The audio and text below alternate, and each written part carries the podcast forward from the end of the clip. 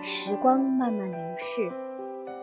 作者：Bob Dylan。Time passes slowly up here in the mountains.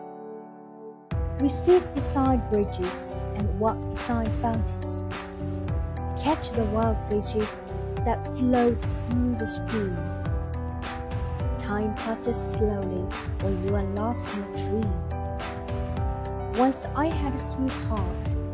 She was fine good looking. We sat in her kitchen while her mama was cooking. Stared out the window to the stars high above. Time passes slowly when you are searching for love. And no reason to go in a wagon to town. And no reason to go to the fair. And no reason to go up and no reason to go down, and no reason to go anywhere. Time passes slowly up here in the daylight.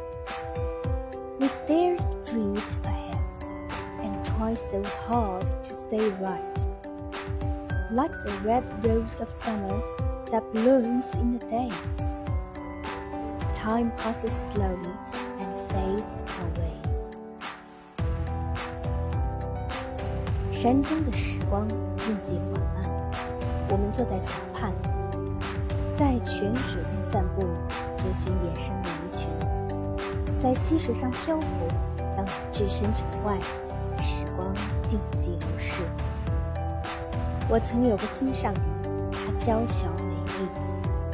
我们坐在她家的厨房里，她妈妈做着糕点，窗外的星辰闪烁高悬，时光。静寂流逝。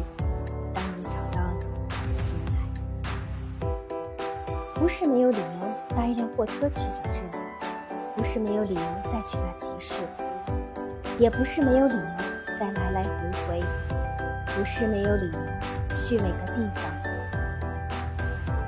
白日的时光静寂缓慢，我们注视着前方，努力不使之偏向。就像夏日的红玫瑰，逐日盛开。时光静寂流逝，